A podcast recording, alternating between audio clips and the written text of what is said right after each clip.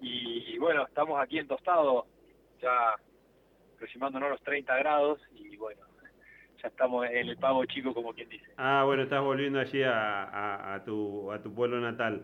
Eh, Fabricio, eh, bueno, aprovechando que estás ahí, ¿no? Porque es la gran preocupación, ¿cómo está la situación en el norte de la provincia con relación al, al tema de, la sequía y, este relacionado a este pedido de extensión de la emergencia agropecuaria? Bueno, el miércoles, el pasado miércoles mantuvimos una reunión con la Comisión Provincial de Emergencia Agropecuaria y, bueno, obviamente se, hizo un repaso del estado de situación de, la provincia en cada uno de los de los distritos, de cada una de las producciones también del estado en que se encuentre, la verdad que bueno, es muy preocupante lo que lo que hoy está atravesando el sector el sector agropecuario, fundamentalmente los sistemas de ganadería que tienen que ver con producción de carne, de leche, este, y cultivos como maíz, soja, y todo lo que tenga que ver con las pasturas, porque esta, esta falta de precipitaciones que se dio en estos últimos tres años, la verdad que ha ido este, agravando paulatinamente la, situación de muchos productores, lo que hizo que, bueno que, el gobierno tenga que tomar distintas distintas medidas que, hemos venido trabajando. Nosotros venimos de, emergencia agropecuaria de febrero del año 2022 y, y en virtud de ello también estuvimos trabajando con fondos rotatorios, con ANR, con aporte para productores, con este subsidio al transporte de de agua con camiones cisterna, eh, el aprovisionamiento de cisterna en muchas de las comunas del norte de la, de la provincia de Santa Fe, la limpieza de represas, la construcción de nuevas represas en el campo de productores, este, la construcción de perforaciones también para, para distintos tipos de, productores. Bueno, todas acciones que, que fuimos tomando, que fuimos consensuando con, con distintas instituciones del, del sector productivo, de también de la mesa de enlace, con con muchas sociedades rurales con quienes venimos trabajando este, y llevando adelante, bueno, obviamente, este, para que los productores puedan llegar de forma directa también eh, todas estas herramientas que te comenté. Y en la reunión del pasado miércoles se, definió extender por tres meses más la emergencia agropecuaria, va a ir hasta el 30 de, septiembre y los productores que, eh, que se quieran continuar inscribiendo en la emergencia agropecuaria, que antes vencía ahora el 30 de marzo, se prorrogó la inscripción de presentación de declaraciones juradas para este, el, el 30 de junio. Así que, bueno, estamos recibiendo las declaraciones juradas y otro de los temas también importantes tratados es que estamos ante una fuerte articulación con, con AFIP y con Banco Nación y, y bueno, que todos los certificados, todas las declaraciones, perdón, juradas que presenten los productores ante el Ministerio de Producción, eso automáticamente se va a remitir a AFIP, donde eh, los productores ya van a empezar a poder articular con AFIP todo lo que tengan que ver este, con la notificación, obviamente, de, vencimiento, de las no ejecuciones, de la prórroga del adelanto de impuesto a las ganancias, este, el tema de la renunciación de deuda, el no cobro de, intereses y impositorios, bueno, todo lo que lo que haga a, tema del productor primario con la FIP, este, es un, digamos, un tema que, que lo estamos articulando fuertemente y con la presentación de la declaración jurada el productor ya, Fabricio, va a estar en línea, obviamente. El otro día conversamos con Sara Gardiol eh, a propósito de eh, la declaración del estado de alerta y movilización de CARFE, eh, es más, eh, por allí con duros términos hacia lo que había sido en su momento los anuncios que había hecho el, gobernador y nos sorprendió porque este, veníamos en el seguimiento de este contacto que vos estás contando prácticamente permanente que han tenido con las distintas organizaciones del campo. Sí, a ver, yo creo que el, planteo es claro de, de las instituciones del sector agropecuario, digamos, hay unas, hay una, hay un estado de situación, este, si uno anda, recorre la provincia, el territorio, que, la verdad es, desesperante y a veces es entendible también algunas, algunas cuestiones, no compartimos, este, no compartimos algunas miradas, pero eso no, no implica que no dejemos de, de seguir articulando herramientas, de seguir este, proponiendo ideas y, y obviamente en esto acá el último beneficiario es el productor. Y uno a los hechos nos remitimos, nosotros este, tenemos este, más de 3.000 productores beneficiarios que han estado este, recibiendo directa, directamente este, ayuda desde el, Estado provincial y, hemos puesto muchísimos recursos a disposición. Y esto estamos hablando de algo de algo que no ocurre hace más de 60 años, de, un evento extraordinario que es la sequía y sin duda que, que los recursos el recurso que vos pongas siempre, nunca va a alcanzar porque estamos en emergencia. Esto me hace acordar este, cuando en pandemia gestionábamos obviamente el tema del cierre de los locales y uno le tenía que explicar al este, a los transportistas escolares, a las canchas de pádel, al gimnasio, a los de pilates, le tenía que explicar que tenías que cerrar la puerta, que no iba a atender más y que la gente no podía asistir a ese lugar. Entonces, era una situación desesperante y bueno, sin embargo, le, le buscamos los resortes administrativos, tratamos de que no se caiga ninguno, así de esa forma se articuló en pandemia y creo que acá de la misma forma lo estamos haciendo, con las instituciones y obviamente que no es un proceso, no es un proceso agradable saber que alguien está, este, o que el productor está con falta de agua en forma permanente y es un estado obviamente entendible, porque a ver, uno también es productor agropecuario y lo sufre en primera persona, a esto que nos está pasando y a veces llega un momento que decís, bueno, no sabes qué hacer, bueno, vendo, bueno, liquido, ¿viste? Llega, llega un momento que estás en esa situación. Pero bueno, las contingencias climáticas, los eventos catastróficos, hoy por hoy no tienen seguros, hoy por hoy no hay una este, una, una cuestión, pero sí se puede trabajar en algo, sí le diría que Fabricio, algo, es en la prevención. Y con esto quiero decir algo, una, un segundo, quiero decir algo que se puede trabajar en prevención, es decir, cómo me preparo yo para que cuando llegue un evento catastrófico de sequía o inundación, entre la menor cantidad de productores posible en emergencia. Para ello hay un proyecto en la Cámara de Diputados, un mensaje del Poder Ejecutivo que tiene media sanción, que está en, la Cámara de Diputados y está pronto a tratarse. Y, bueno, es un proyecto que apunta a dotar de herramientas financieras para atender a los productores, de trabajo en prevención, de diseño de nuevas pólizas de, seguro para tratar de, ir incentivando, digamos, la, zonificación productiva, una red de, profesionales extensionistas, la red de, estaciones meteorológicas, bueno, recursos que nos permiten gestionar ante emergencias, que hoy por hoy es una ley que tiene 27 años y que en el estado que está solo el productor rellena un montón de papeles y a veces no le termina siendo de mucha utilidad. Fabricio Natalie Bedini, este lado, ¿cómo estás?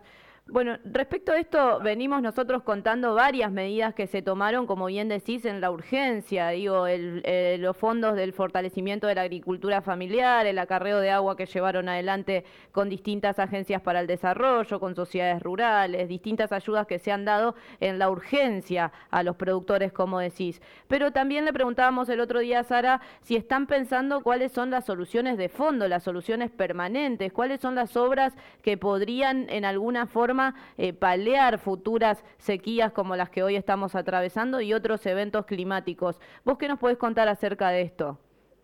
Bueno, mira, yo creo que hay que hacer este, un fuerte trabajo en prevención, algo lo, algo mencioné recién este, con el tema de la, de la nueva ley y la modificación de la ley de emergencia. Nosotros apuntamos a hacer un fuerte trabajo en prevención, como decimos cuando estamos en el campo, el trabajo tranqueras adentro que tiene que hacer el productor para que cuando lleguen los eventos catastróficos, como puede ser de sequía en este caso, si el productor esté, esté completamente preparado, y acá voy, me remito a algunos ejemplos, por ejemplo, la sistematización este, para la utilización y la captación de agua de lluvia, en momentos donde tenés exceso en precipitaciones, poder acumular agua, poder hacer obras que te permitan mejorar la calidad del agua subterránea. El INTA tiene tecnología desarrollada respecto a esto, y en esto es donde se hay que trabajar fuertemente, es en la prevención, es decir, cómo, cómo yo llego este, de la mejor forma preparado para este, enfrentar una sequía, bueno, en ganadería,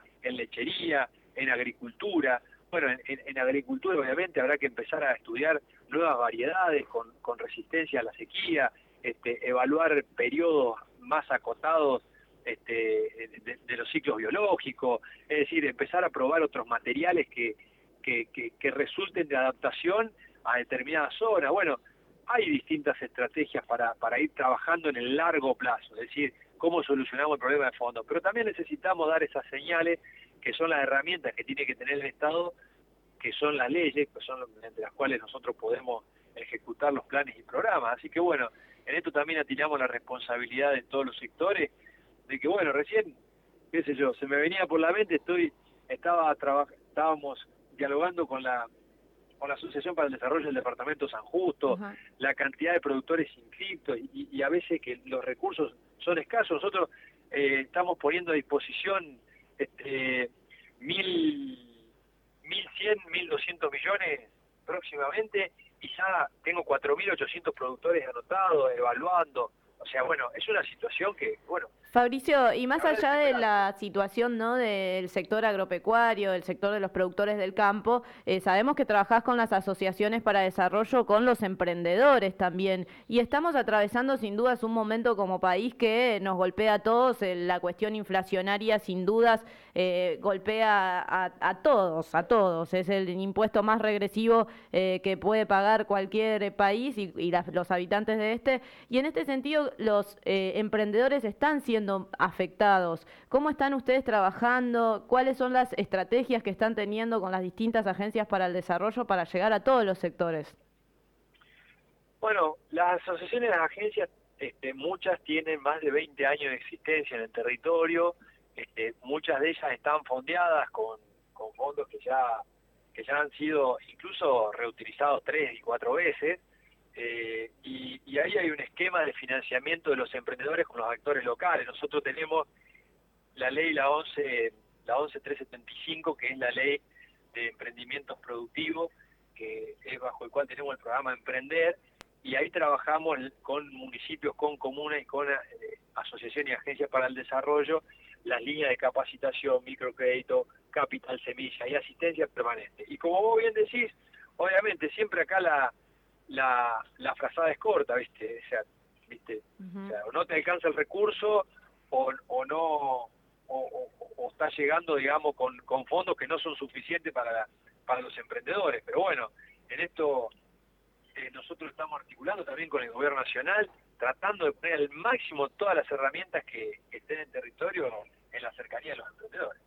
Fabricio, agradecerte como siempre la gentileza, te mandamos un abrazo grande y bueno, en cualquier momento tenemos que pegar una vueltita ahí por, por el norte, ¿eh?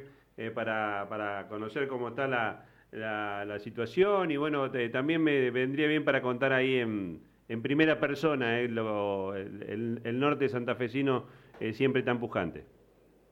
Bueno, Fabián y Natalí, con gusto, con gusto, este, los, los invito y, bueno. Nos vamos para allá con vos un, día viernes y volvemos para el lunes estar acá en Santa Fe.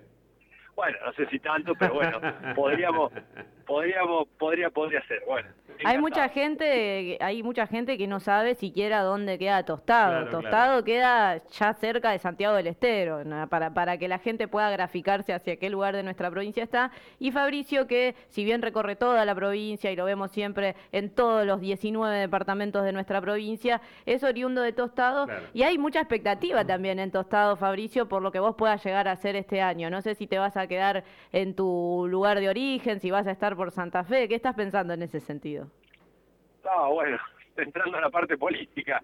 No, nosotros me debo fuertemente al trabajo del Ministerio de la Producción, a todos los productores, lo que, recién hablábamos, los emprendedores, y, bueno, me debo al aporte al, partido al cual pertenezco, que es el Partido Justicialista, y en el departamento tenemos grandes dirigentes, grandes compañeros, y, bueno, queremos, queremos formar equipo para este, también para, para llevar una propuesta que, genere expectativa joven, que genere aire fresco y, en eso en eso estamos trabajando y, bueno, la verdad, pero este, tenemos muchos compañeros con un gran potencial, así que este, el departamento 9 de julio va a tener muy buen representante. Igual te vamos a ir a visitar. Fabricio, sí, porque yo conozco Reconquista, yo conozco Reconquista y Vera y me gustaría llegar hasta hasta, hasta, son, son varios kilómetros más.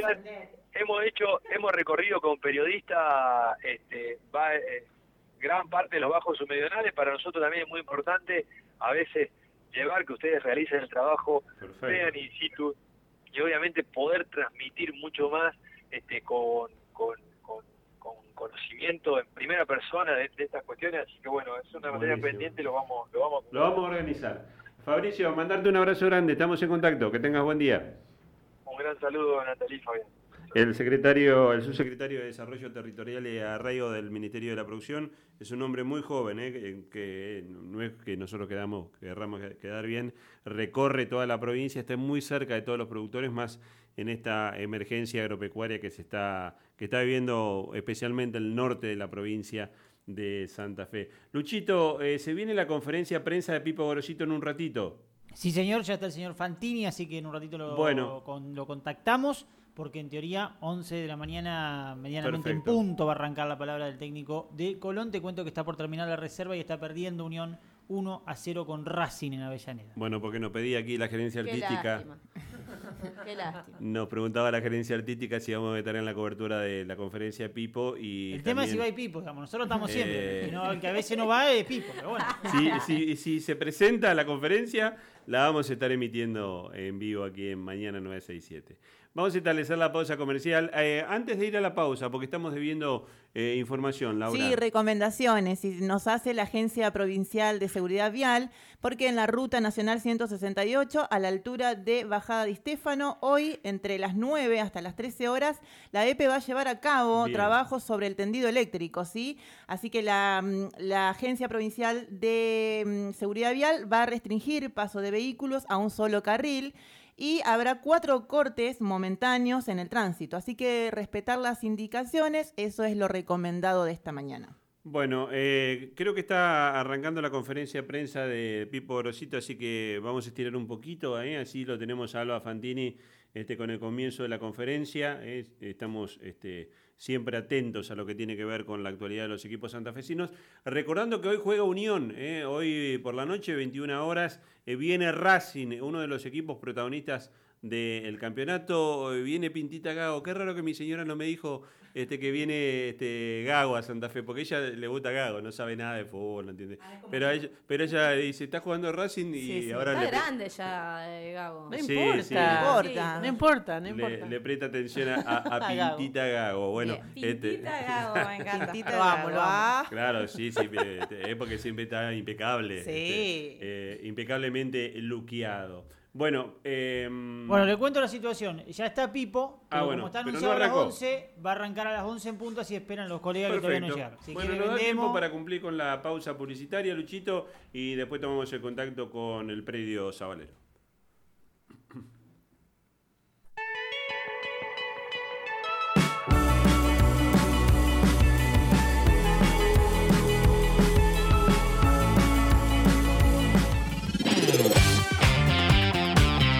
Escuchás Gol 967. Elegiste bien.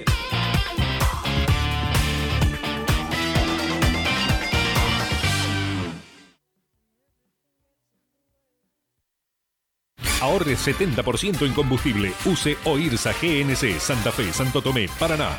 ¿Querés ver un cambio real en Santa Fe? Yo también. Juntos transformemos la ciudad. Mauricio Amer por una Santa Fe con sentido común. Baterías Tilco. Para su auto, moto o camión. Con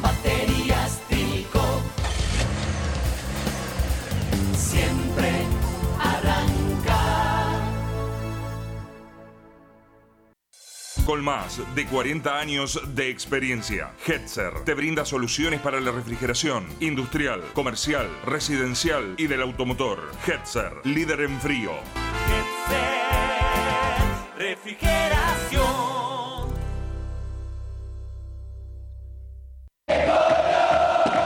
Todo KDI, la vestimenta oficial de Colón, la encontrás en la tienda oficial Colón. Toda la ropa del mundo rojinegro, para hombres, mujeres y niños, desde el talle 2 de niño hasta el 4XL. Si sos socio, tenés